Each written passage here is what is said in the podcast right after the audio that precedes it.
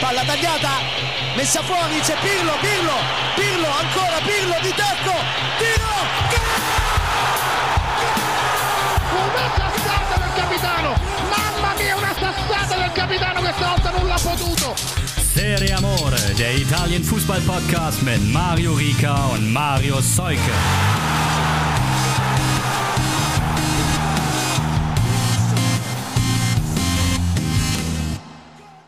Hallihallo und ciao a tutti. Dienstag, Zeit für Serie Amore. Zeit, dass ich mit Marius über Calcio sprechen darf. Das ist schön, der Calcio hat mich wieder, nachdem in den letzten Tagen sehr viel anderes los war. Ich grüße dich. Hast du den, äh, kannst du den runden schwarz-weißen, äh, schwarz-weiß ist er meistens nicht, ne, aber Ball vom, vom Ei noch unterscheiden?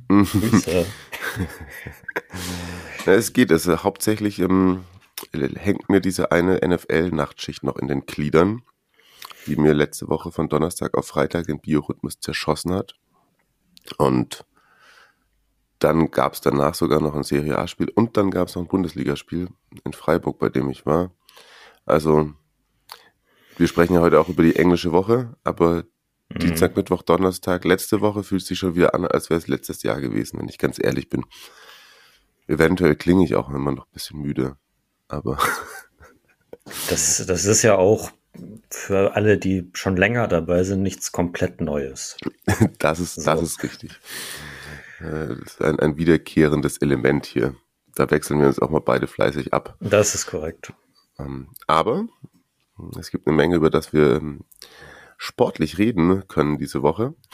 Und aber vorweg können wir, genau, letzte Folge, sozusagen, wenn es diese Woche passiert, dass wir nochmal irgendwo einen Trainer in einem Verein noch die letzte Chance gewähren lassen und der dann vielleicht schon entlassen ist, wenn das nochmal passieren sollte, diese Woche, dann habe ich auf jeden Fall eine gute Entschuldigung. Äh, genau. Aber ich, ich habe ich hab gerade extra nochmal bei die Marzio auf der Seite geguckt und da, äh, da stand zumindest nichts Aktuelles. Okay. Also Paul, Pa- auch Paulo Sosa, glaube ich, noch im Amt. Okay, sehr gut. Ich habe gerade gesagt, das fühlt sich an wie äh, schon Ewigkeiten her. Ähm, ihr tragt uns immer durch die Wochen. Ne? Also es ist viel reingekommen an Videos, Fotos. Ähm, Marius wird es in den nächsten Tagen, Wochen auf unserem Instagram-Kanal platzieren. Da da da gibt es, glaube ich, echt einige Highlights. Also da äh, das auseinander zu, zu äh, klamüsern, da freue ich mich schon drauf. Alles schon runtergeladen und äh, die nächsten Tage gibt es da ordentlich Content. Sehr gut.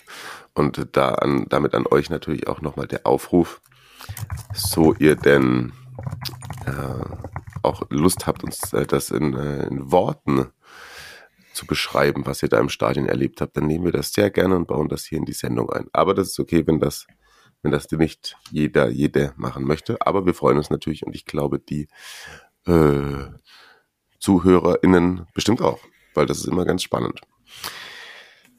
Jo, ähm, das allererste Spiel, über das wir noch gar nicht gesprochen haben, war der Sieg Juves gegen Lecce. Tor Milik 1-0. Kein großes Feuerwerk, würde ich mal sagen, war das.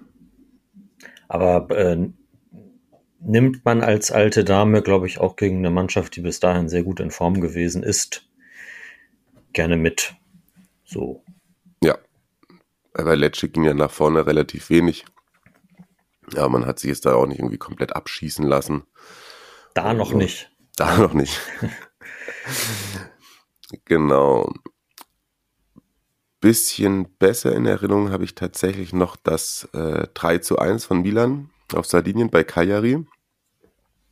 Das war ein munteres Spielchen und man muss ja auch immer echt wieder sagen, da die Stimmung bei Cagliari Calcio, auch trotz, obwohl es in diesem kleinen Provisorium ist, ähm, da ja dann das neue Stadion, glaube ich, auch erst nächstes Jahr irgendwann fertig werden soll, wenn es denn dann da fertig wird. Aber so 15.000 Gästeblock war ganz gut voll. Und dann ist Cagliari da sogar noch in Führung gegangen. Durch Zito Lovumbo und auch ähm, Nandes, der da die Kapitänsbinde jetzt trägt, finde ich, gefällt mir gut. Also ehrlicherweise nach dem Spiel hatte ich so den Eindruck, dass Cagliari da doch über eine gesamte Strecke, wenn sie da dranbleiben an den Punkten, die mir gut gefallen haben, sowieso so Wille, Kampf, aber auch äh, eben ein paar gute Kicker und dann läuft auch manchmal der Ball ganz gut in der Umschaltbewegung, dass da doch noch der ein oder andere Punkt drin ist in dieser Saison. Müssten sie nur langsam mit anfangen. Äh, das Denn stimmt. jetzt, also kleiner Spoiler, vor dem nächsten, nach dem siebten Spieltag, also wir sind ja jetzt noch im sechsten, äh, steht Tabellenplatz 20 mit zwei Zählern zu Buche. Hm. Ja, das ist, das ist halt immer auf der anderen, ja, genau, von so einem Spiel gegen Milan kannst du ja dann auch nichts kaufen. Ja, das ist leider das Problem. Und ich habe es mir auch, äh, ich habe deinen, deinen Worten da auch gelauscht und Mhm. habe so ein bisschen den Eindruck gehabt, dass was wir in den letzten Jahren häufiger bei Aufsteigern auch viel bemängelt haben, dass das alles nach vorne ganz ordentlich ist, dass die Einstellung auf jeden Fall stimmt, aber dass man sich eben nicht belohnt oder man hat sich ja sogar belohnt, Hm. aber dann ist man eben, fehlt, weiß nicht, ob dann die Qualität fehlt. Auf jeden Fall, Milan kam dann ja, glaube ich, noch vor der Halbzeit, ist in, vor der Halbzeit in Führung gegangen, ne? Ja, ist ausgeglichen, dann in. Führung gegangen, genau. Und ja, dann fehlte es eben und dann sind sie nicht in, auch nicht in der Lage gewesen, das dann wieder irgendwie umzudrehen. So. Ja, da dann, Das, das ist natürlich auch kein, keine Ahnung, wie man da, ob man das jetzt kritisieren muss, wenn die gegen Milan spielen, so, aber so wird es dann halt über die gesamte Saison schwierig. Wenn man, wenn man sich eben für auch für gute 30 bis 45 Minuten am Ende so gar nicht belohnen kann. Ja, das stimmt. Ja, kommt dann natürlich auch irgendwie ein individueller Torwartpatzer hinzu, eine Ecke, die schlecht verteidigt wird und Ja, ja. ja, vor dem Ausgleich, wo dann auch dann der Patzer passiert, ist es ja auch so wirklich, laufen sie ins offene Messer. Also das erste Mal haben sie sich irgendwie mit ein paar Leuten mehr über die Mittellinie getraut. Und dann sind sie sozusagen in der Umschaltbewegung nach hinten und in der, in der sogenannten Restverteidigung einfach auch nicht gut gestaffelt. Und dann ja. Geht's schnell, aber ähm, da Okafor zum ersten Mal getroffen für Milan auch. Loftus Cheek ähm, getroffen zum allerersten Mal mit einem schönen Distanzschuss. Und ähm, wie hat dir Yassin Adli gefallen? Ich fand das äh, sehr ordentlich. Mhm. Also hat die Präsenz gezeigt, die Krunic im Mittelfeld sonst auch zeigt, finde ich. Ja. Und mh, gezeigt, dass er technisch was drauf hat. Das wusste man zwar schon, aber letzte Saison schien das ja dann auf dem Platz meistens eher nicht so durch. Und ähm, auch ein bisschen was versucht, äh, Bälle gefordert. Kann man, kann man so weitermachen, denke ich. Ja. Also, war ja nicht herausragend so, aber auf einem guten Weg. Ja, beim Gegentor sieht er ein bisschen schlecht aus, aber das wird auch nicht mehr seine, seine Hauptaufgabe werden, nehme ich mal an. Können wir vielleicht gleich beim nächsten Milan-Spiel nochmal drüber sprechen, weil da durfte er auch wieder beginnen. Das war da das erste Mal Startelf seit in einem Jahr oder so. Also, ähm, und jetzt, ich glaube, ich würde sagen, er hat es auf jeden Fall so ausgeführt, dass man sich keine, da, da ein bisschen weniger Sorgen machen muss aus Sicht der ähm, Milanisti, weil, ja, weil Verletzungspech und Ausfälle sind ja äh, durchaus gegeben und Thema bei Pioli und der AC. Mm, Dann, ah, da hatten wir natürlich noch gar nicht so großartig drüber gesprochen. Ich habe ehrlich, aber ehrlicherweise aber auch nicht so ultimativ viel Bock, jetzt nochmal die TikTok-Nummer um Ossiman aufzurollen. Weiß nicht, wie es Naja, geht. also es, es, äh, es, es wurde sich offensichtlich wieder vertragen und Osimhen hat mit dem Tor geantwortet. So, Genau, das, das kann man, das kann man, glaube ich, festhalten. ja. Und Quietscher hatte dann noch, auch noch getroffen. 4-0 gegen, gegen wen haben sie denn da gew gewonnen? Ich hab's da. Udinese. genau, richtig. da habe ich mir einfach nur noch aufgeschrieben, Zielinski kann Elfmeter schießen und ähm, Quietscher war halt irgendwie einfach geil, wie er da mit den Balljungen abgefeiert hat. Hm. Also, Ich finde auch, also generell habe ich so ein bisschen das Gefühl gehabt, jetzt auch mit dem Spiel am Wochenende, äh, kommen wir auch gleich nochmal zu, das 4-0 gegen Lecce, dass Napoli sich so ein bisschen in den, in den Tagen den Frust von der Seele geschossen hat. Und man merkt auch bei, eben bei Quietscher, es sind jetzt natürlich auch nicht die Top, Top, Top-Gegner gewesen. Das, das kommt dann äh, heute, Dienstagabend, empfangen sie ja. Real Madrid. Also auch bei Quietscher irgendwie die kehrt so langsam die Leichtigkeit zurück. Absolut. Also viel gewollt hat er in den Spielen vorher auch immer, aber es ist halt nicht immer unbedingt alles gelungen und jetzt füllt sich das Scorerkonto langsam aber sicher und das, äh, das macht alles Hoffnung. Voll. Ja, und da gegen Udinese stimmt, da hat er davor auch zweimal schon irgendwie Aluminium getroffen. War auch schon leicht im Verzweiflungsmodus. Deswegen war es da umso wichtiger, dass, dass da ein, ein Türchen dann noch bei rumgesprungen ist. Ah, Lasser Samacic, liebe Grüße, wollen wir natürlich nicht unterschlagen, aber der hat also noch ein schönes Türchen rausgezaubert mit einem tollen Solo. Hm, deswegen da in dem Spiel die SSC auch wieder nicht zu null. Hey, hier ist die schon etwas ausgeschlafenere Stimme von Mario. Uns ist leider erst nach der Aufnahme wieder eingefallen, dass wir tatsächlich doch noch ein Stadionerlebnis in petto haben. Und zwar war der Flo bei Napoli Udinese. Und das hört ihr jetzt. Und danach geht's weiter mit dem müden Mario und Marius natürlich. Viel Spaß. Und natürlich grazie mille an Flo. Abfahrt. Ciao ragazzi e ragazze. Ich war die letzten Tage ein bisschen in Kampagnen und Umgebung unterwegs, da ich meinem Bestie ein bisschen die Faszination Calcio live und vor Ort zeigen wollte. Und wir haben uns ein paar Spiele rausgesucht, sind ein bisschen hinterhergefahren, haben ein bisschen Stadionatmosphäre geschnuppert. Und zumindest von einem Spiel wollte ich euch einen kleinen Erfahrungsbericht, Stimmungsbericht schicken. Ähm, der Vollständigkeit halber, wir haben angefangen am Freitag mit Salernitana gegen Frosinone. Das war in Kürze gesagt ein sehr, sehr guter Einstieg. Äh, tolles Stadion, grandiose Heimszene, Gästeblock Frosinone auch gut aufgelegt.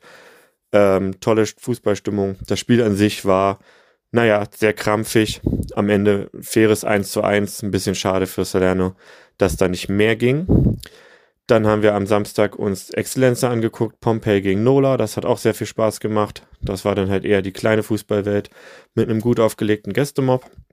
Am Sonntag gab es einen kleinen Roadtrip nach Apulien, nach Bari gegen Catanzaro. Das war auch sehr gut, stimmungstechnisch top. Spiel war spannend auf jeden Fall, nicht hochklassig, aber spannend. Ging ja 2 zu 2 aus. Danach ging es schnellen Schrittes ins Auto, um pünktlich mit dem Anpfiff in Avellino zu sein. Die haben zu Hause gegen Monopoly gespielt und sich ein bisschen den Frust von der Seele geschossen. Das ging 4 zu 0 aus äh, wovon drei Tore innerhalb von zehn Minuten nach der Halbzeitpause geschossen wurden. Stimmung war dort extrem gut auf der Heimseite und auch die circa 40 Gästefans haben in ihrem kleinen Käfig ganz am Ende des Stadions ihre Party gefeiert. Am Montag haben wir uns dann einen entspannten Montag gemacht, haben uns Serie C Giuliano gegen Latina angeguckt. Das ging sehr deutlich an die Gäste, das Spiel, und dementsprechend war auch die Stimmung nach dem Spiel. Die Giuliano-Fans waren not amused. Am Tag drauf wurde ja dann auch der Trainer entlassen. Mal schauen, wo es für die jetzt noch die Saison hingeht. Für uns hieß es dann aber am Dienstag ein bisschen Sightseeing machen und am Mittwoch ging es ins Stadion San Paolo, beziehungsweise wie es ja jetzt nach dem Schutzheiligen Diego Maradona benanntes Stadion Diego Maradona zu Napoli gegen Udine. Ich muss vorweg sagen, ich achte nicht so sehr aufs sportliche Geschehen, das ist mir meistens relativ wurscht. Mir ist wichtig, wie die Stimmung drumherum ist, wie das Stadion ist, wie die Interaktion der Leute mit der Architektur funktioniert, wie die Kurven miteinander agieren, wie die Kurven reagieren aufs Spielfeld. Das ist mir meistens wichtiger als das Sportliche, was auch daran liegt, dass ich keine Ahnung vom Fußball an sich habe.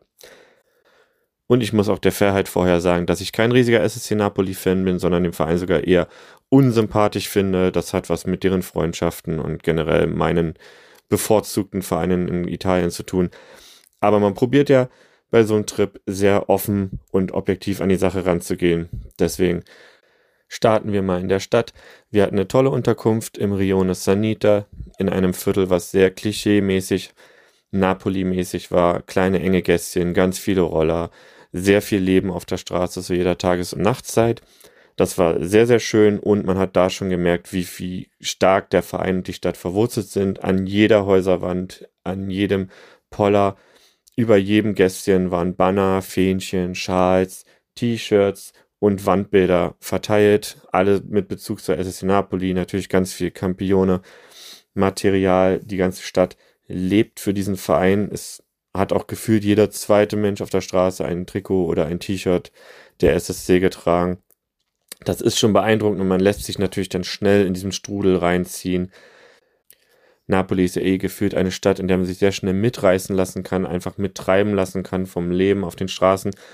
Und natürlich wird man dann sehr schnell sehr gehypt, hat Bock auf ein Spiel, wenn man sieht, wie die Leute für ihren Verein brennen, für ihre Stadt brennen, wie sehr der schutzheilige Diego Maradona an jeder Ecke noch verehrt wird, wie er präsent ist, wirklich an jeder Häuserwand. Der Hype ist also sehr, sehr groß. Und für uns, die noch bei Anreise nicht sicher waren, ob wir zu Napoli oder lieber zu Casertana gehen wollen, war dann nach zwei Tagen Neapel klar, nee, wir wollen ins Stadion Maradona, wir wollen uns SSC Napoli live angucken, haben dann für einen okayen Preis Karten auf der Distinti Inferiore bekommen, also gegen gerade Unterrang, Plätze ungefähr auf Spielfeldniveau, aber man konnte eigentlich alles ganz gut sehen. Ja, das Stadion an sich ist natürlich eine absolute Wucht. Ich liebe alte große Schüsseln und das Stadion ist die Definition einer alten großen Schüssel. Sehr großer Oberrang, etwas kleinerer Unterrang, was ja auch typisch italienisch ist, voll überdacht, Flutlicht. Das ist schon mal automatisch Fußballatmosphäre. Mit Udinese auch ein Gegner, von dem jetzt nicht allzu viel Gegenwehr erwartet werden sollte. Es war also eigentlich alles gegeben für einen guten Fußballabend. Und rein sportlich war es das natürlich auch. Also Napoli hat von Minute 1 das Tor von Udine berannt. Ähm, ging ja dann auch relativ früh in Führung durch einen Elfmeter. Ähm, auch das 2-0 durch Victor Ossiman. Ich kann nicht bewerten, was da an Nebenschauplätzen in den letzten Tagen los war, weil ich einfach im Urlaub nicht so sehr die Nachrichten verfolgt habe. Aber man hat schon gemerkt, dass da einiges an Frust bei ihm auch abgefallen ist. Das 3-0 war dann auch sehr emotional. Quaradonna hat nach monatelanger Flaute endlich mal wieder getroffen und auch sehr schön getroffen. Der zwischenzeitliche 3 zu 1 Anschluss durch Samacic war natürlich ein wunderschönes Tor. Ähm, so Ergebniskosmetik und am Ende noch der Endstand durch Simeone. Spielerisch war das sehr souverän von Napoli. Wir waren durch unsere Plätze ja auch relativ nah dran. Das war schon alles sehr solide, was da gezeigt wurde.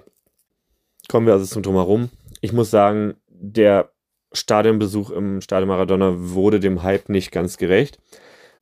Wie den meisten bekannt, gibt es ja Kurve A und Kurve B, also zwei Kurven, die mehr oder weniger gegeneinander eher arbeiten statt miteinander. Was halt extrem schade ist, denn gemeinsam könnten die wirklich eine brachiale Lautstärke entwickeln. Zwischenzeitlich gab es mal so Anflüge. Aber so kocht jeder sein eigenes Süppchen und es gibt eher so ein Grundrauschen. Keine so richtig tolle Fußballatmosphäre. Zwischenzeitlich war auch mal bei beiden Kurven mehrere Minuten lang gar nichts los. Das hat mich eher ein bisschen irritiert. Zusätzlich, das lag vielleicht auch unseren Plätzen, ähm, sehr viele Ossiman-Fan-Kiddies unterwegs. Also natürlich erstmal per se nichts Schlimmes, aber es war schon sehr anstrengend, dass egal welcher Spieler am Ball war, egal was auf dem Feld gerade passierte, es war ein einziges Gekreische, immer Ossiman, Ossiman. Ähm, hat mir ein bisschen, bisschen die Stimmung vom, verhagelt. Ähm, zu Udine kann ich leider gar nicht viel sagen.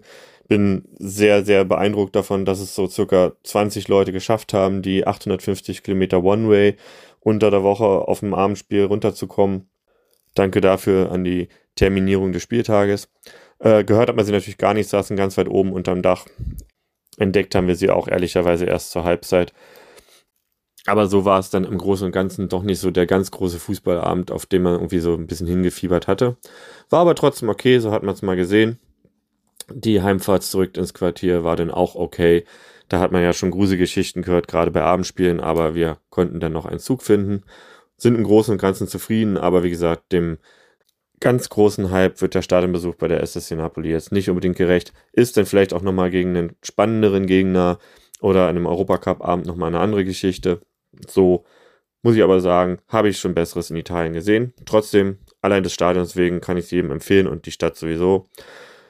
Ich hätte mir dann gerne noch gestern meine Fiorentina bei Frosinone angeguckt. Aber auch da wieder Danke an die kurzfristige Spieltagsterminierung in Italien. Keine Chance, da war ich schon wieder auf dem Rückweg. Trotzdem, Italien immer eine Reise wert. Vor allem, wenn man auch abseits von Serie A und Serie B sich ein bisschen umguckt. Tolle Stadionerlebnisse, tolles Essen, gutes Wetter. Ich kann es nur jedem empfehlen. Ciao.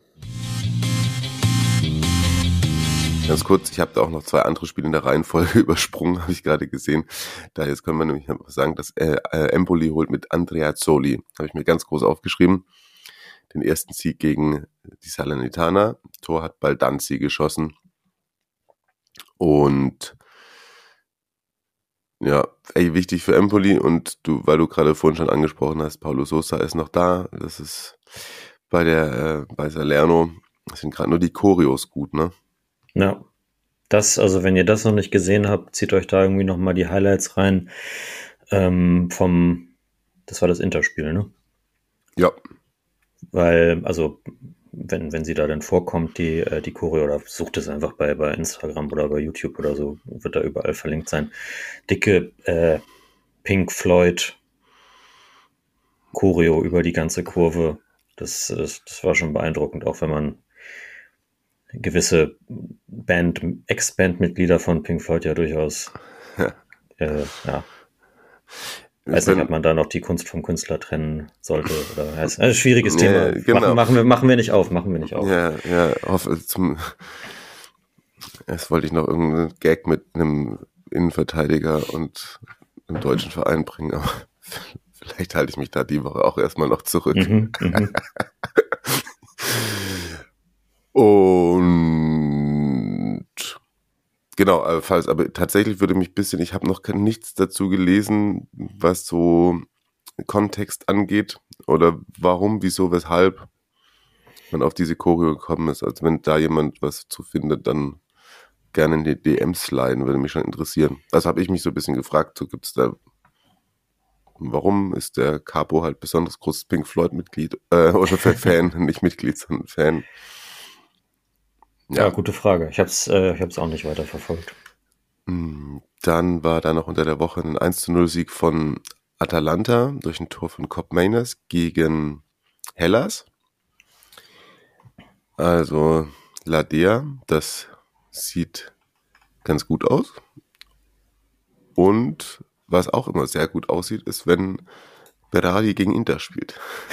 Oder generell gegen Mailänder. Ja, Super. Wir haben nur aufgeschrieben, achtes Tor gegen Inter. Vier Tore in äh, vier Spielen jetzt diese Saison. Ne?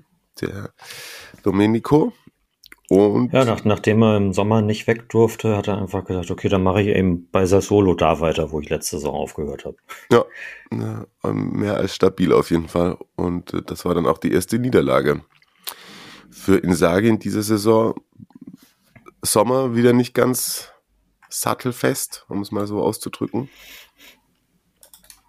Hinten raus war er dann gut. Und Sassuolo hat noch unfassbar viele Chancen vergeben, hat Inter im Spiel drin gelassen, aber die sind nicht wieder zurückgekommen. Und äh, somit verliert man mal wieder gegen Sassuolo. Das war halt auch schon schon wieder komplett wild eigentlich. Also das Solo halt, ne? ja. So jetzt, jetzt am, am Montagabend, daraus, das haben wir jetzt extra noch äh, abgewartet mit der Aufnahme der Folge. Ähm, verlieren sie dann gegen Monza, die vorher irgendwie nichts geschissen bekommen haben, aber Woche vorher gewinnen sie halt gegen Inter so, ähm, also noch eine eigene Tippliga, nur mit Sassolo-Spielen machen und gucken, wer da gewinnt. Das, das hätte irgendwie schon wieder fast was. Ja, ja, kann ich nur sagen, das ist halt immer das nächste Spiel ist das schwerste. Das ist einfach ja, 100% ja. abrufen. oh jo. Äh, Lazio hat ja unter der Woche 2-0 gegen Torino gewonnen. Vecino und Zaccagni da die Torschützen. Das war für die Laziali relativ wichtig. Und ja, Torino ja, kommt auch nicht so die ultimative Konstanz rein, würde ich mal sagen, die man dann benötigen würde, um dann unseren Erwartungen dann konsequent oben andocken zu können, zu entsprechen. Um das mal so zusammenzufassen. So, mal, mal abgesehen von den, ähm, von den Römern, sieht das Tabellenbild schon so halbwegs aus mittlerweile wie wir uns das so vorgestellt haben. Also nicht überall nicht 100 Prozent, ne, aber so Torino auf, auf 10 gerade, Sassuolo auf 11, Monza da auch irgendwie mit drin, Bologna, die, die stehen da, wo wir sie erwartet haben. Ja, Und das liegt eben, es liegt eben genau daran, dass äh, Juric-Truppe ist wieder nicht, trotz finde ich find, ein super Kader irgendwie, aber gewinnen halt höchstens alle zwei Wochen. Ja. Ja. So. ja, auf Lazio können wir gleich auch nochmal eingehen, wenn wir es dann äh, zum Spiel vom Wochenende kommen. Aber wann, wir können ja mit den anderen Römern einmal kurz mitmachen. Die haben unter der Woche äh, 1 zu 4 in äh, Genua verloren beim CFC. Da war, da war dann auch bei unseren Roma-Edelfans, äh, ähm, ähm, wie, wie heißt das, äh, Doom, äh, Doom-Stimmung. äh, Ja, da, da ist die Hutschnur kurz geplatzt, würde ich mal sagen. Ja. Aber ist ja auch passend. Also, ein Kollege von mir hat gesagt, nachdem ich gesagt habe, guck dir mal die Tore da an, ähm, was dir fällt dir da auf? Und wurde gesagt, er findet, das ist super gut gemacht von Genua. Das stimmt schon auch. Die sind, da ist Tempo drin in den Pässen, äh, da ist irgendwie, das sind schöne Tore. Äh, Retigier auch wieder getroffen. Aber come on, also ich bin der Meinung, dass bei allen vier Toren ist auch überhaupt kein Abwehrspieler, ist bei- an keiner Station, über die der Ball läuft, ist ein Abwehrspieler an, nur annähernd in der, in der Lage, einen Zweikampf zu führen, Ja. weil er so weit weg steht und dann, Ja. also, ja. Ja, Ja, ja. das ist, ist so, ist dann so einfach gesagt, aber dann kannst du dich halt nicht beschweren und dann verlierst du auch gegen Aufsteiger, der natürlich offensiv hohe Qualität hat. Äh, verlierst du dann auch so hoch. ja. Und äh, Ich vielleicht, sag mal, spätestens damit ist äh, Giladinos Truppe auf jeden Fall in der Serie A angekommen. ja, safe. Weiß nicht, soll ich unsere Edelfans mal zitieren? Vielleicht beginnen wir mit, wollen, wollen die unerkannt bleiben? Nee, ich glaube, wir können es dazu sagen. Markus hatte noch geschrieben, es ist ein absoluter Wahnsinn. Mir gehen halt auch echt die Argumente aus. Das Auftaktprogramm ist überaus dankbar und du hängst da jetzt bei fünf Punkten rum, obwohl 15 nicht komplette Utopie wären. Würde mir eine wirkliche Alternative vorliegen, wäre ich inzwischen Team-Trainerwechsel. Am ehesten noch Igor Tudor. Der kennt zumindest die Baller aus Turin, aber in der, aber ist das der Klammer, den sich die Fried, Friedkins wünschen? Ich befürchte nein. Ich weiß auch gar nicht, ob der gerade Bock hätte, oder? Tudor. Ja, könnte mir vorstellen, dass er gerade Bock auf ein halbes Jahr Pause hat. Ja. Und nach Marseille nicht schon wieder ein Verein, wo es so, so derart stressig ist, Bock hat zu übernehmen. Ja. Und Flo, natürlich. Ähm, für ihn wäre es die logische Roma-Konsequenz, äh, Mut zu feuern, um dann mit Conte den nächsten aus der Zeit gefallenen Trainer zu holen. Das wird mich auch schon wieder an, giftig anschieben, auf jeden Fall. Conte. Einfach Ja. Conte als Nachfolger für Mourinho, das wäre schon irgendwie komplett Banane. Ja. Aber wird wahrscheinlich für ein, zwei Jahre ganz gut funktionieren und dann hat man die gleiche Situation wie jetzt. Also es ist ja auch typisch Mourinho. Ähm, jetzt muss man natürlich auch dazu sagen, bevor wir sie jetzt hier da komplett in der Luft zerreißen, dass äh, das Spiel gegen Frosinone am, am Sonntagabend gewonnen wurde. Mhm. Ähm, aber Mourinho hat das auch bei Chelsea und bei Manchester United und bei Real Madrid gehabt, dass es im dritten Jahr dann da niederging. Mhm. Also dreimal schon in den, in den letzten 15 Jahren irgendwie dann eben im dritten Jahr, glaube ich, entlassen worden.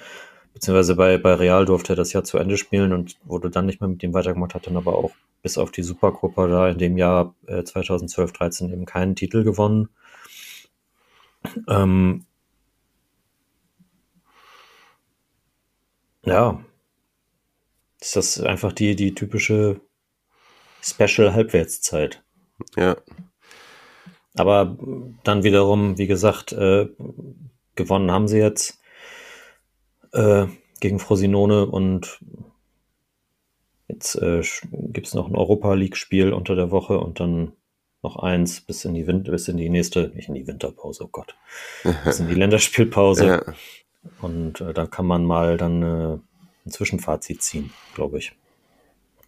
Ja. Ja. Vielleicht können wir dann mal eine Live-Schalte nach Rom machen. Das hätte was. Das hätte was. Und Einladung ist sozusagen hiermit auch schon mal in der, im, im Podcast ausgesprochen. Aber ich melde mich dann noch bei Jörg. Na? Liebe Grüße. Gut, dass wir es nochmal gesagt haben. Komm ich direkt, kommt direkt auf meine To-Do-Liste. Und ja gut, du hattest noch das Zitat hier mit in, in unser Dokument reingeschrieben, ne, dass er es dann auch nochmal trotzdem sagt, dass es natürlich sehr schlecht ist, aber er muss natürlich auch nochmal betonen, dass sie in zwei Endspielen waren. Ja, ja, klar. Also auch Classic Mew, ne? Ja, ja, auf jeden Fall. Mm.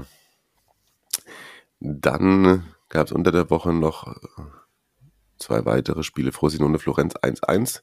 Da hatte ich mir noch mit dazu geschrieben, das kam unter der Woche, ich glaube bis 2028, oder? Nico Gonzalez den Vertrag verlängert. Absolut. Ja. Das ist nice. Ich muss natürlich gucken, inwieweit da irgendwelche Ausstiegsklauseln verbaut sind. Hm. Ich muss gerade überlegen, ein, ein äh, Hörer bei Instagram hatte geschrieben, bedeutet, ich glaube, Manolo äh, bedeutete dann, bedeutet dann, dass er nächstes Jahr auf jeden Fall weg ist, diese Verlängerung. ja. Ja, wenn es dann irgendwie für 80, 90 zu Bristol City ist, dann kann es ja doch auch ja, ja, genau. nicht, nicht beschweren. Und Monza hat 0-0 gegen Bologna gespielt.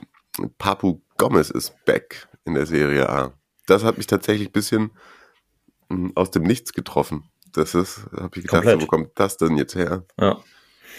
Der war der Vertrag los, oder was? Ja, der ist, glaube ich, der Vertrag in Sevilla aufgelöst worden. Mhm. Weiß nicht warum, aber hm, jetzt ist er auf jeden Fall wieder nah der alten Heimat. Ja, ja. Deswegen Und? hat ähm, Felix auch gefragt, ob das, äh, wie, wie das eigentlich die Atalanta-Tifosi sehen. Und äh, wir und auch die Community. Und ähm, ich habe da eine schnelle äh, Umfrage bei Instagram gestartet. Mhm. Kann man da ja super, eine, super easy äh, in der Story machen. Und da war es sehr 50-50.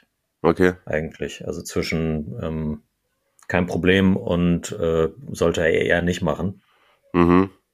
Aufgrund der räumlichen Nähe von Monza zu Atalanta. Das hatte dann auch Manolo gesagt, dass es natürlich keine Rivalität zwischen den Vereinen gibt, weil wo soll die herkommen? Ja. Man spielt ja irgendwie erst anderthalb Jahre zusammen in der gleichen Liga. Und äh, Piscina ist auch den gleichen Weg gegangen, war meine Antwort dann darauf, also der hat keinen kein Hate von Atalanta-Fans bekommen dafür, war meine Antwort dann darauf, dass der aber schon auch nicht komplett den gleichen Status bei den Atalanta-Fans hat wie Papu, auch wenn der sich natürlich mit Gasperini zerstritten hatte. Aber ich glaube, da sind, da gab es auch einige, die schon auf seiner Seite waren und nicht auf der Trainerseite. Ja, ich meine auch, mich an sowas erinnern zu können. Doch. Aber ich glaube, dass, dass, äh, dass das den meisten egal sein wird. Okay. Und ich meine, Finn Bartels hat auch für St. Pauli, Werder und Hansa Rostock gespielt, ne? Also. Ja. Ja. Ach, Finn Bartels, der würde Werder helfen jetzt gerade, glaube ich. Ja, ja, ja. Und dann habe ich noch eine Frage hier äh, gelesen, die mir komplett neu ist und äh, die du aber hoffentlich beantworten kannst. Und zwar mhm. von Michi. Warum haben denn Gonzales und Castrovilli die Nummern getauscht? Also von 22 zu 10 und 10 zu 17. Das liegt, also ich habe sie nicht gefragt und ich habe auch keinen Artikel dazu gefunden, aber ich äh, kann es mir sehr gut dadurch erklären, dass bei Gonzales von Anfang an zumindest für den Verein äh, klar war, dass er bleibt. Man hat ja jedes Angebot aus England abgelehnt, während man bei Castrovilli sehr bereit war zu verkaufen und er auch den Medizincheck schon absolviert hat bei Bournemouth. Mhm. Und hätte er sich nicht mal wieder schwer am Knie verletzt, würde er nicht mehr bei der Fiorentina spielen. Okay. Und ich glaube, dass man in dem Zuge, weil die äh, offizielle Nummernrangliste, die kam, glaube ich, erst danach oder, oder kurz davor, äh, bevor ähm, er sich verletzt hat, wo die Verhandlungen schon weit fortgeschritten waren, mh, hm, dass man eben dachte, wir geben jetzt unserem Offensivstar halt diese prestigeträchtige Nummer einfach. Okay. Ja, ja, macht ja irgendwie Sinn. Und dann war das schon der sechste Spieltag. Machen wir mit dem siebten weiter. Jo, genau. Und da äh, ging die ähm, Napoli-Festwoche sozusagen dann weiter. 14 Uhr bei Lecce. Du hattest es auch schon angesprochen, da hat sich dann Lecce das erste Mal abschießen lassen. Östigard hat sein erstes Saisontor gemacht, Ossiman wieder getroffen, Gaetano, der Junge aus Napoli, hat getroffen und auch Politano, der dann in dem Spiel der Elfmeterschütze war. Also auch Nachdem wir letzte Woche kritisiert haben, haben sie die nächsten zwei Elfer reingemacht. Ja, absolut. Lecce rückt jetzt, äh, ist es dann nach dem Spieltag damit auf Platz 7 abgerutscht, aber elf Zähler sind halt auch schon mal elf Zähler, die man gerne in der Tasche hat als Aufsch ja. äh, als, als, ja, als also es, es, ich glaub, es rückt sich ein bisschen zurecht und äh, es war richtig, nicht gleich in Aufregung zu verfallen und irgendwie ein ausführliches Porträt über Lecce zu schreiben, glaube ich, aus, aus, aus meiner äh, Arbeitssicht. Auch wenn ich sowas eigentlich immer gern mache. Aber du hattest sie dir nochmal genauer angeguckt und bei Elf Freunde was zu denen erzählt, oder? Habe ich das richtig gelesen? Ja, ja, genau angeguckt. Das war, also es war ja eine 90 Sekunden. Ach so. Äh, ein, ein, okay. Sozusagen, das war ein, ein kurzer Take zu denen. Und das, da wäre es da da schon irgendwie gute Struktur reinbekommen okay. hat. Und aber nein, das, ich würde mich jetzt deswegen noch nicht als ultimativen Lecce-Experten bezeichnen. Aber Christian Bernhard hat bestimmt was im Rasenfunk zu denen erzählt, oder? Das ist sehr gut möglich, ja. Da stimmt, da gab es auch mal wieder den internationalen Kurzpass, da könnt ihr in der Zwischenzeit, wenn ihr das eh nicht schon getan habt, immer mal wieder reinhören. Da sind ja dann auch, ich glaube, das nächste Mal bist du dann am Start, ne? Ja, nächste Woche. Nächste Woche. Wieder Serie Amore Miets Rasenfunk. Da äh, müsst ihr auf jeden Fall auch reingehen. Und ja, also und Napoli damit jetzt wieder auf drei. Ne, ran angesprungen an die zwei Mailänder Clubs. Punktgleich mit Juve, Florenz. Und äh, vier nur so hinter Inter und Milan. Ich finde, da hat man das wieder ganz gut umgebogen bekommen, ja. was die Wochen davor natürlich auch für ein bisschen Nervosität gesorgt hat, aber hatte da auch äh, einen, war da auch im Austausch mit den ähm, Kollegen von äh, der Neapolitaner. Haben wir kurz bei Insta ein paar Sprachnachrichten ausgetauscht. Die sind jetzt auch fürs erste Mal wieder besänftigt und du hast es ja gesagt. Dann heute Dienstagabend, zweiter Spieltag Champions League. Ich freue mich schon sehr auf äh, Napoli Real. Da bin ich ein bisschen hyped, das in der Konferenz begleiten zu dürfen. Bin, bin, ja. bin sehr gespannt. Ich auch auf jeden Fall, wie sich Napoli gegen Bellingham macht. Ja. Ist ja die, die, die größte Gefahr, glaube ich, die aus dem Real-Trikot, glaube ich, gerade hervorgeht. Ähm, Sonntag wird es dann aber auch, also gerade ist jetzt so, die, diese Woche ist ein bisschen Crunch-Time für Napoli. Sehe ich. Sonntagabend 2045 empfangen sie die Fiorentina. Mhm. Die ja, wie du gerade gesagt, richtig gesagt hast, punktgleich ist. Ja. Ja. Also nach den beiden Aufbaugegnern, Udinese und Lecce, jetzt zwei große Brocken für Napoli und äh, wie dann unser Fazit nächste Woche ausfällt, da bin ich schon mal ganz gespannt drauf. Ja, absolut. Ähm, genau, Fazit Ossiman zu der TikTok-Nummer, dann, du hattest ja gesagt, der hat am Wochenende auch nochmal sich geäußert und gesagt, er will da auch nichts äh, zwischen sich und die Stadt und den Verein bringen lassen. Wenn ich das so richtig verstanden habe. Ja, genau. genau weil wir so ein bisschen bei Crunch-Time sind, kommen wir auch bei Milan an, die ähm, erstens nach der ähm, heftigen Derby-Niederlage halt einfach wieder weitergemacht haben wie zuvor. 2-0 gegen Lazio gewonnen, Pulisic und Okafor. Okafor dann also auch, auch mit dem Heimtordebüt am Geburtstag von Olivier Giroud das Ganze, das Spielchen, der da aber außer viel Arbeit sozusagen nichts auf für die Statistik gemacht hat. Mm. Und Lazio, also ich fand in der ersten Halbzeit war das ein sehr ausgeglichenes Spiel, wo man dann tatsächlich sogar oft das Gefühl hatte, dass die Elf von Sari in den Situationen, wenn sie dann nach vorne kommen, ein bisschen gefährlicher agieren können. Aber in der zweiten Halbzeit waren sie zu passiv, weiß ich nicht, zu passiv, ja. Und haben sich dann so ganz schön den Schneid abkaufen lassen. Und das war dann irgendwie nur eine Frage der Zeit, bis Milan irgendwann trifft. Und zwei Vorlagen kamen von Leo. Der ist auch einfach irgendwie weiter bombenhaft unterwegs. Kometenhaft unterwegs. Und ja, also das ist schon äh, höchst stabil, würde ich mal sagen. Lazio müssen wir ein bisschen gucken, was da jetzt so, so passiert. Da hat übrigens auch Adli, weil wir es vorhin mal angesprochen hatten, äh, der hat der hat sich gedacht, okay, ich werde jetzt oft auch so ein bisschen tiefer auf der Sex und so, mit dem Krunic da fehlt und so, dann muss ich da irgendwie mir auch noch ein paar andere, andere Eigenschaften äh, aneignen und hat in dem Spiel rumgeholzt wie ein Bekloppter. Stark.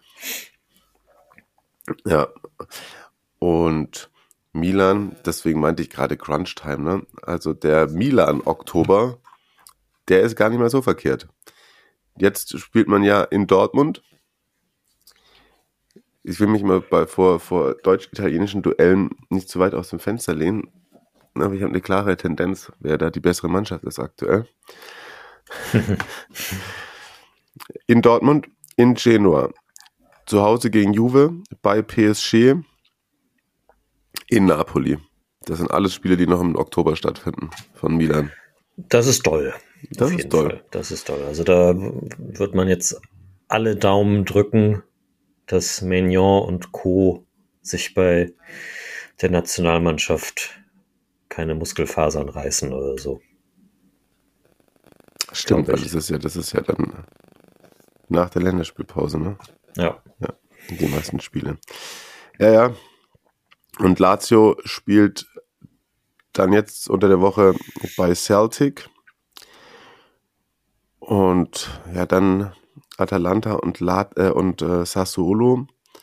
Und das sind halt irgendwie wirklich sieben Punkte und Platz 16. Ja, schon vier Niederlagen in der Liga aus den ersten sieben Spielen stehen da unterm Strich, auch wenn das also teilweise ja ganz gefällig aussieht. Äh, gegen Napoli war es eine Top-Leistung, gegen Torino war das sehr ordentlich, jetzt eigentlich auch gegen Milan ordentlich, aber ja, sind halt 16 da, ne?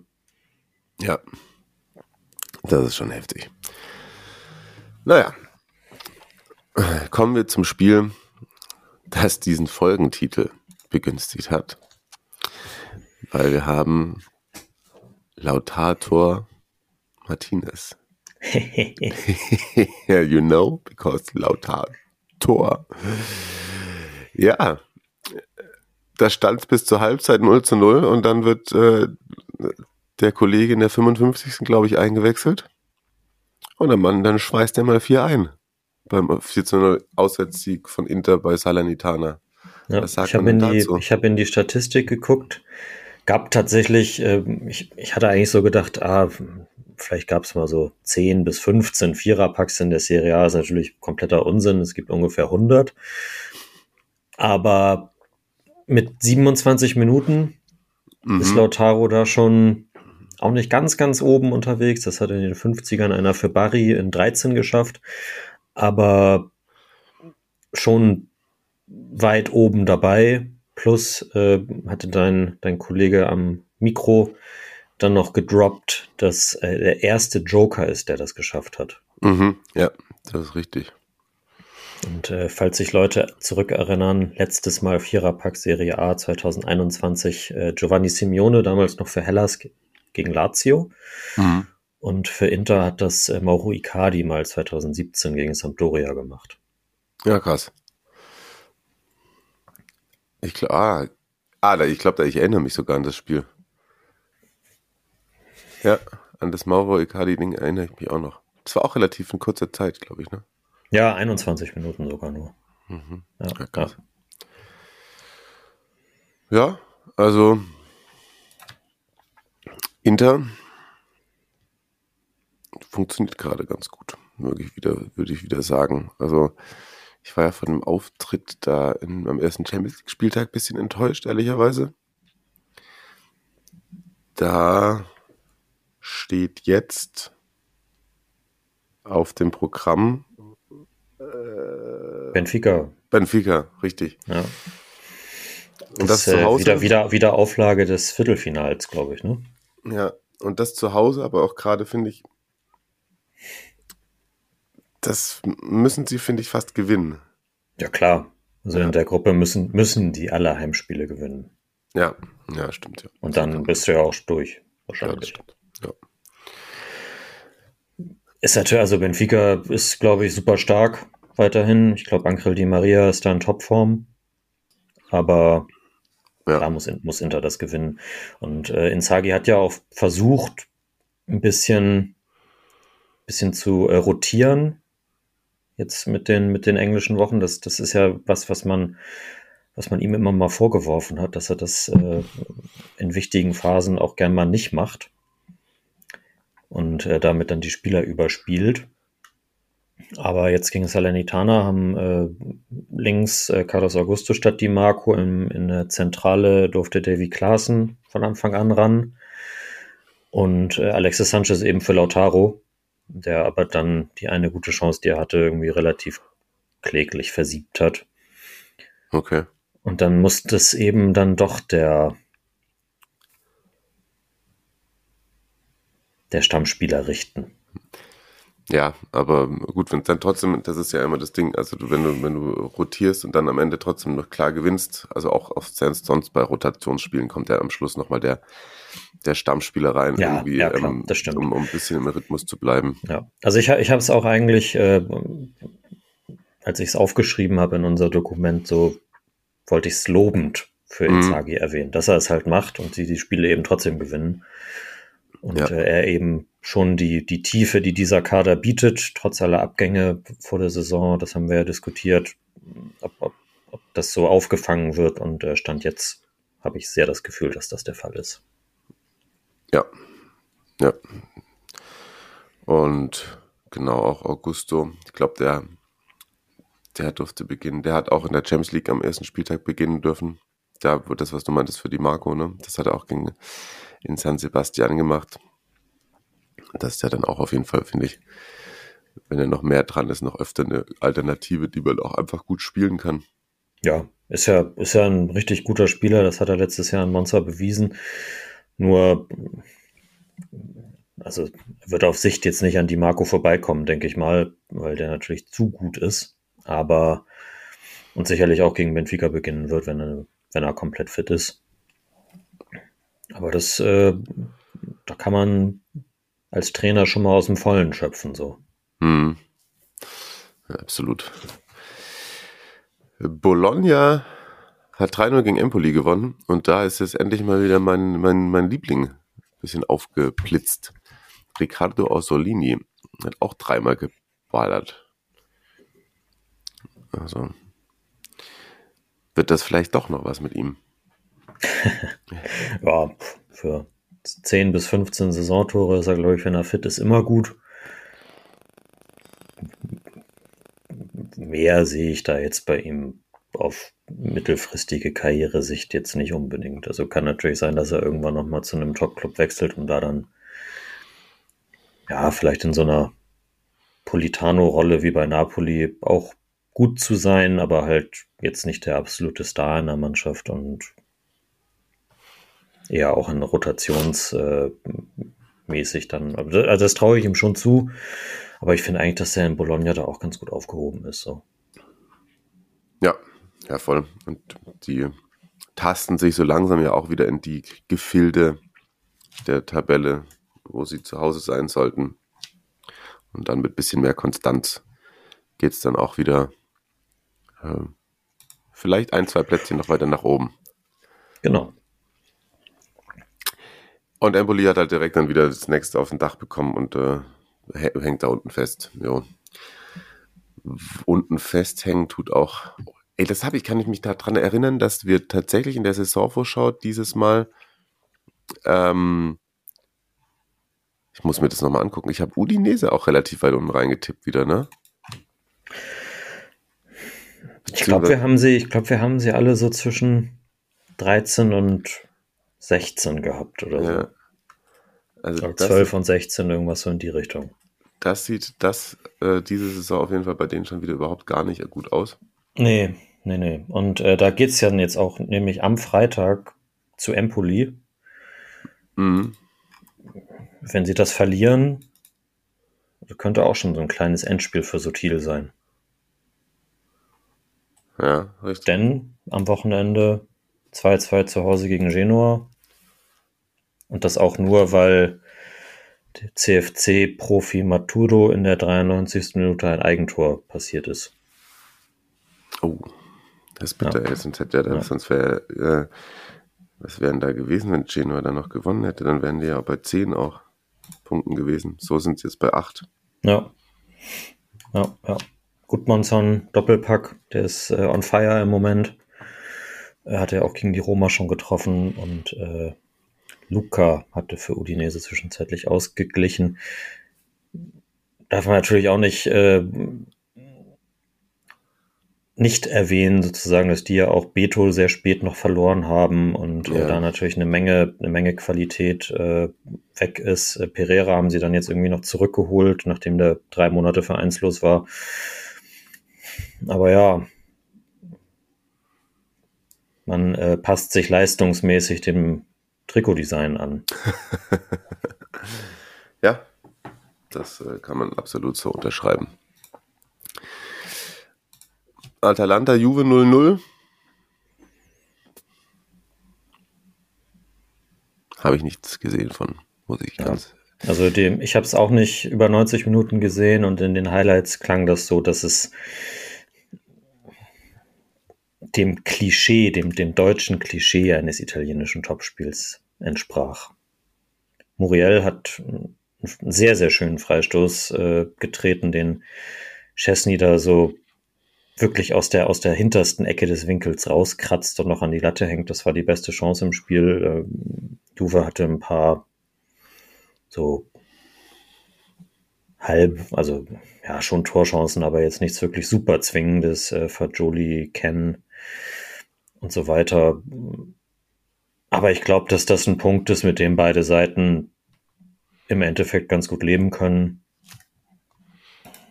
Atalanta Ja. steht bei 13 Punkten auf Platz 6, Juve bei 14 auf Platz 4. Ähm, leistungsgerecht und anspruchsgerecht, würde ich, würde ich jetzt einfach mal so sagen. Ähm, Atalanta muss dann ja auch jetzt unter der Woche wieder ran.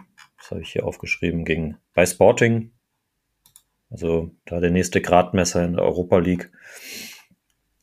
Und äh, am Wochenende spielen die eben bei Lazio, das hatten wir ja schon gesagt. Und äh, Juve muss zu Hause gegen Torino im Derby ran.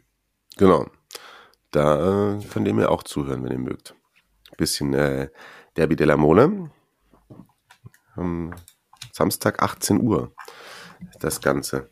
Was ist denn da nebenbei für eine Bundesliga-Topspiel Gegenveranstaltung? Oh. Ja. Was? Gut, das Topspiel am Samstagabend in der Bundesliga kann man sich, glaube ich, eh schenken. Dann kommt ihr lieber mal zu mir bei, bei äh, Juve Torino rein.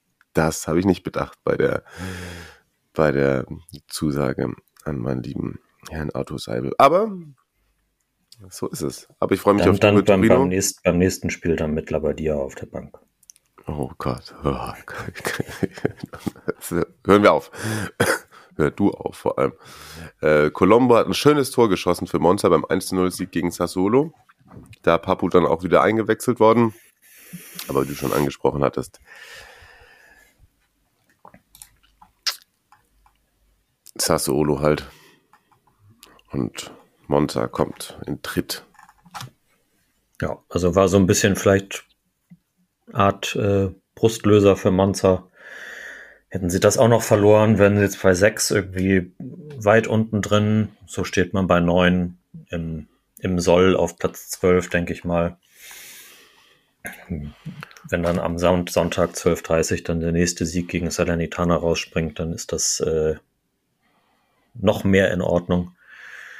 Sassuolo muss zu Lecce am Mhm. Freitag. Ich äh, lasse mich nicht zu einem Live-Tipp hinreißen.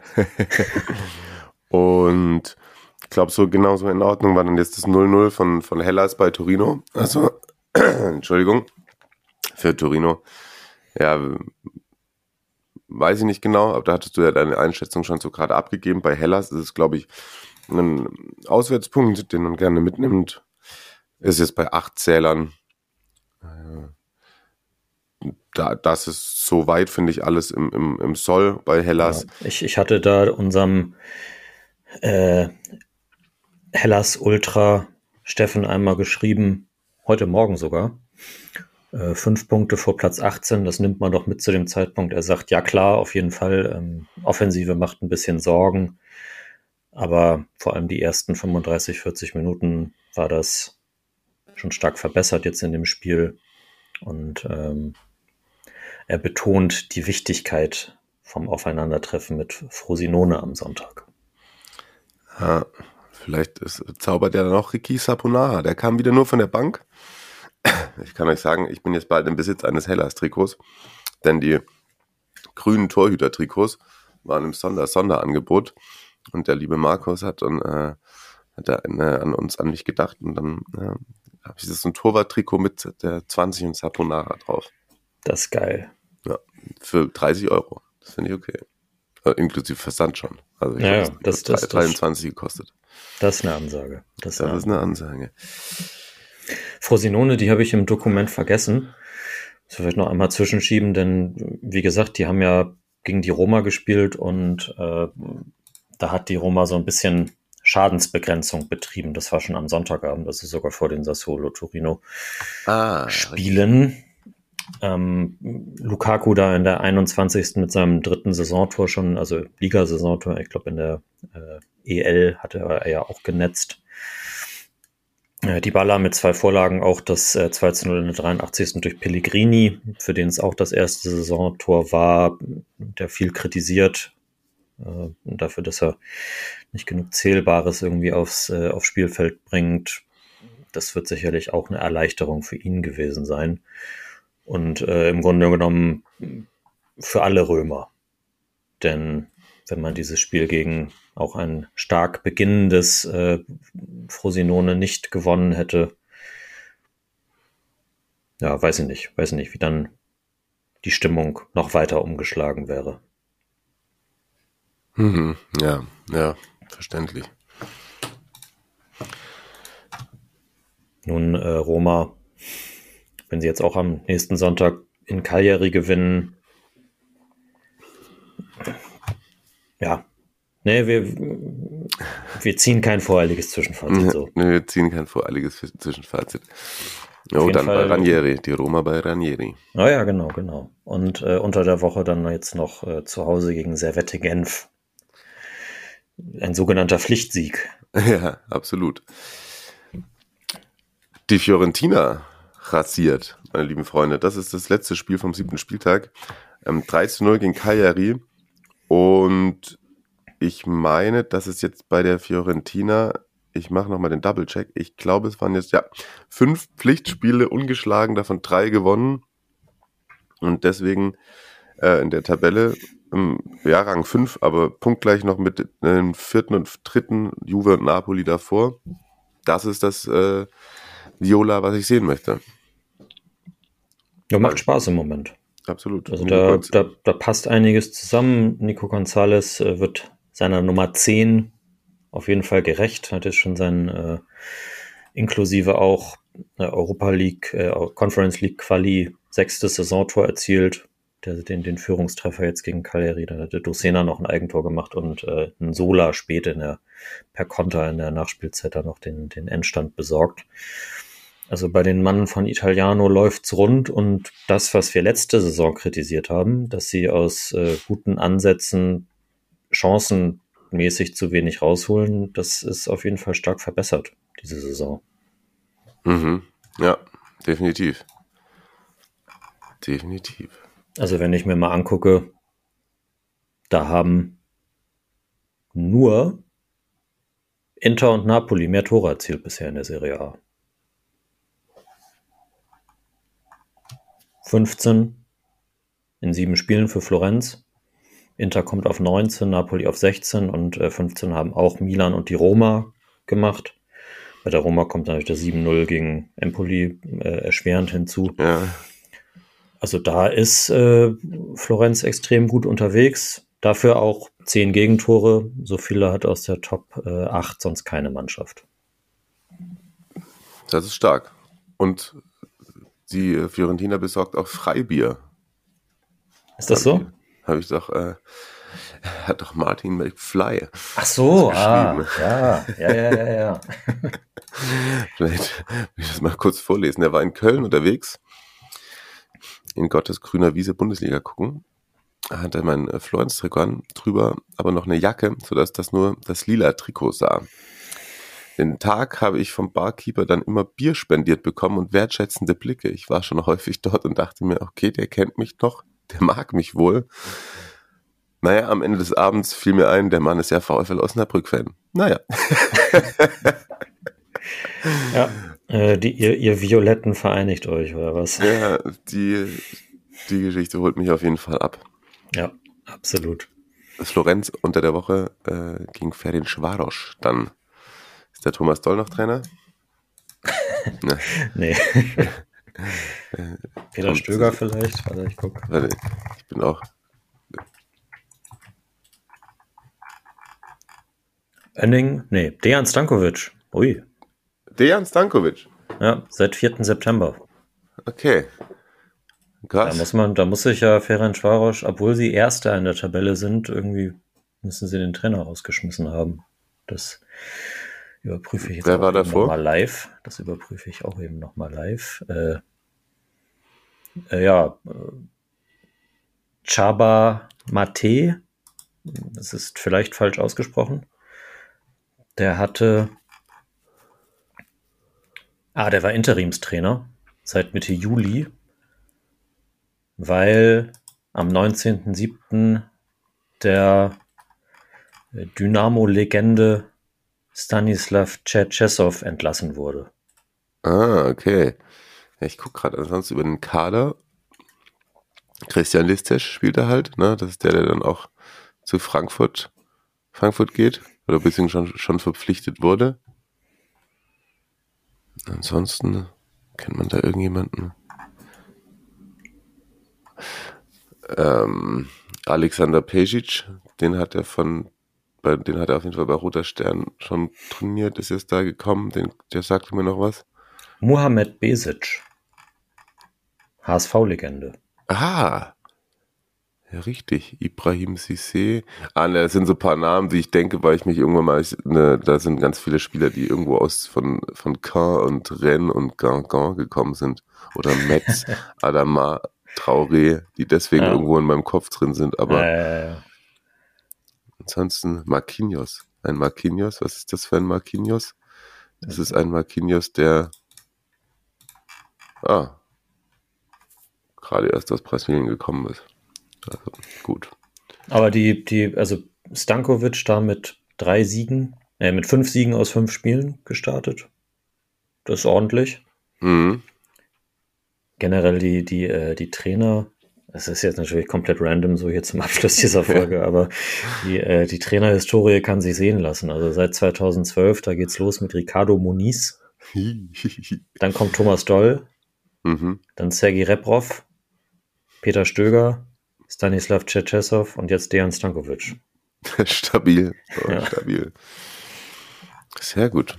Sehr gut. Ja, äh, bleibt uns eigentlich nur äh, zu sagen, dass äh, das eine volle, wilde, müde, aber zumindest eine am Dienstag erscheinende Serie Amore Folge für euch war. Nächste Woche kriegen wir das, glaube ich, wieder ein bisschen ausgeschlafen und frühzeitiger hin. Da gibt es dann auch keinen bundesweiten Feiertag, den kein Mensch braucht. Nein, oh, Entschuldigung, ich darf mich jetzt nicht mehr politisch äußern.